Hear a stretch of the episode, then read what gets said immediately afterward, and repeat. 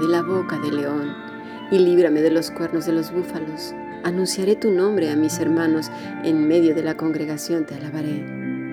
Salmo 22, versículo 21 al 22. Si deseas participar del grupo internacional, envía un correo electrónico a fundacionbiblica.gmail.com o más que maravilloso yahoo.es. Dice Lucas 4, del versículo 17 al 19.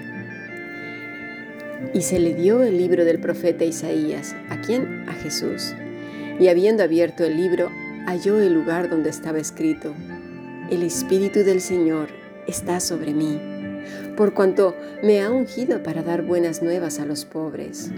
Me ha enviado a sanar a los quebrantados de corazón y a pregonar libertad a los cautivos y vista a los ciegos, a poner en libertad a los oprimidos, a predicar el año agradable del Señor. Esto lo dijo el Señor Jesucristo. Estaba leyendo el libro del profeta Isaías y ese día eso estaba cumpliéndose ante los ojos de aquellos religiosos. Hoy vamos a tratar un tema bastante difícil quizás de entender para algunos. Jesús y David mismo estaba aquí en el versículo 21, sálvame de la boca del león. El león rugiente, ¿verdad? Anda viendo a quién devorar, listo para asaltar. Pero necesitamos entender algunas verdades primero. Es importante. Es importante saber que en Cristo tenemos la victoria es decir, vestidos de Él, combatiendo hasta la sangre, como dice Pablo, ¿verdad?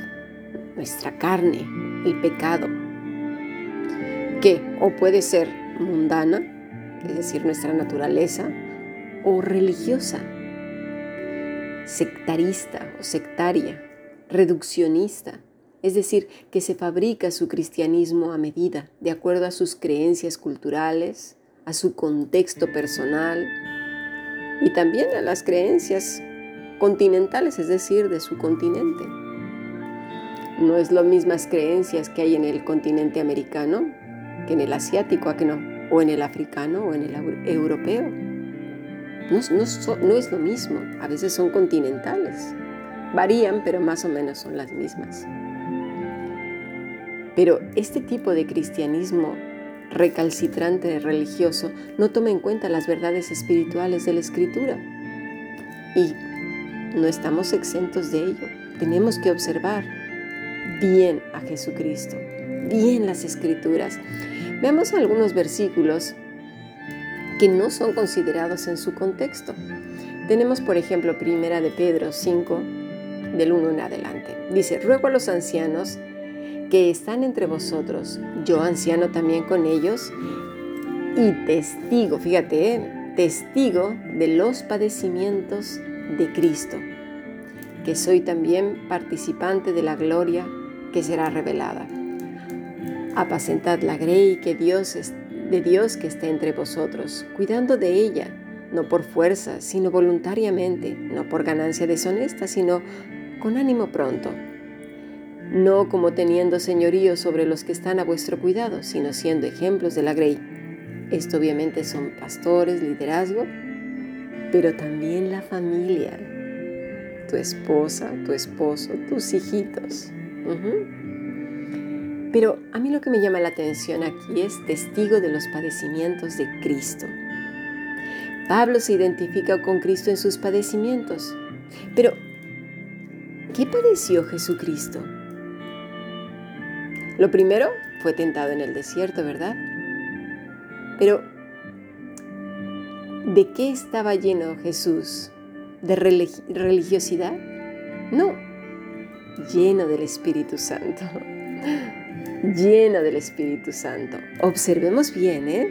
Y luego, ¿de quiénes? De los religiosos de la época. Esos estaban listos, fueron rapaces, buscaron destruirlo. Y es que cuando no te conformas a las normas religiosas establecidas por culturas cristianas, hay serios problemas. Y también hay serios problemas por los que toman la libertad en Cristo para libertinaje, es decir, se van de un extremo a otro. Mira, no estamos hablando de las religiones seculares que atacan al cristiano, no, porque a Cristo los primeros que lo, que lo, que lo quisieron apedrear y matar y mil cosas fueron los religiosos dentro de la casa de Israel. Y esos son los padecimientos a los cuales se enfrentó nuestro Señor. Dice, y de aquí se aprovecha Satanás, de ambos extremos, de los libertinos y de los hiperreligiosos. De los cristianos sectarios y religiosos que viven, por ejemplo, en burbujas, que quién sabe de dónde lo sacaron, porque Cristo no, ¿eh? De Cristo no, no, para nada, ni de la iglesia primitiva. Y por el otro lado tenemos los laxos, los libertinos, que toman esa libertad en Cristo como pretexto para hacer tropezar a otros y tropezar a sí mismos. Y es que aquel que vive para la gloria de Dios y está sujeto a Cristo, vestido de Cristo lleno del Espíritu Santo, todo lo que hace, ¿sí? en esa libertad, lo hace cuidando su santidad para no estropear su relación con Dios. Es decir, no expondrá su cuerpo al pecado, ni su boca, ni su mente, su corazón, etcétera, etcétera. Cuidará sus pensamientos, que estén alineados a la santidad de Dios. Y una y otra vez necesitamos regresar a ver la vida de Cristo. ¿Acaso nuestro Señor fue un sectario? Pregúntatelo. No, se movió entre gente que no tenía ni un gramo de buena reputación. Y por eso lo querían linchar continuamente. Y eso hacen muchos cristianos sectarios con aquellos que viven en Cristo y no en la religión que abundó en los tiempos de Él, es decir, como fariseos. Luego, pues, ¿verdad? Aquellos, hoy se junta con aquella, ay, mira lo que hace, uh, asustándose y asustándose de todo. No, no, no, yo, yo, yo, oh, no, yo, yo, yo, yo, yo. ¿Era así Jesús? Luego tenemos el vestido, ¿verdad? La vestimenta de Jesús fue sencilla. No vistió como fariseo, ¿eh? Si alguien tenía el derecho de vestirse de gloria, era el mismo Jesús. Pero claro, rompió todo paradigma. Y eso pica a los cristianos recalcitrantes que viven en su cultura reduccionista del siglo en el que viven, valga la redundancia, en el que se tiene que vestir de una manera o de otra, porque todo se proyecta en lo exterior, igual que los fariseos. Yo me pregunto, ¿y los que viven en las aldeas, que no tienen ni para zapatos? ¿Los que están en medio de la guerra, situaciones extremas?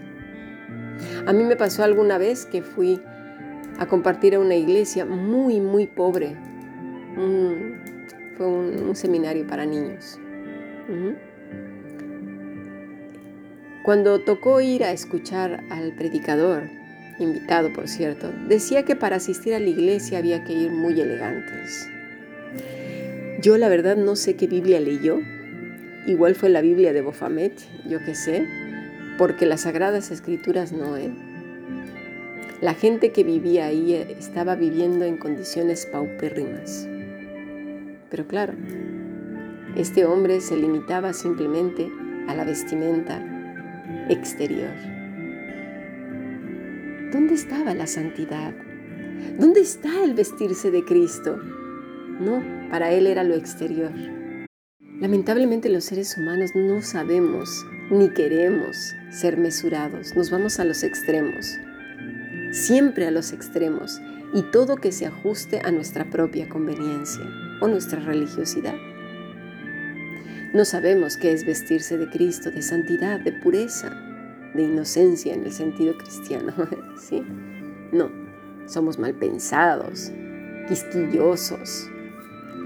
Nos encanta juzgar. Luego tendemos, tenemos perdón a los que viven la vida padre, sin cuidar la santidad. Venga, a provocar.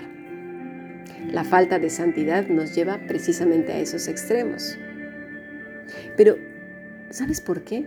porque no leemos bien. No vemos a Cristo, no le observamos, ni tampoco queremos verlo en nuestras vidas, sino queremos ser nosotros mismos a nuestra propia comodidad, a lo que a nosotros nos gusta y buscamos aliados que se alineen a nosotros y así formamos nuestro propio cristianismo. Y luego nos volvemos maestros de maestros y fariseos y queremos que todos, es que así es, es que es asado, es que no sé qué, yo nada más esto, yo nada más aquello. ¿En serio? ¿Eso vimos en Jesús? Pasemos a nuestro siguiente podcast.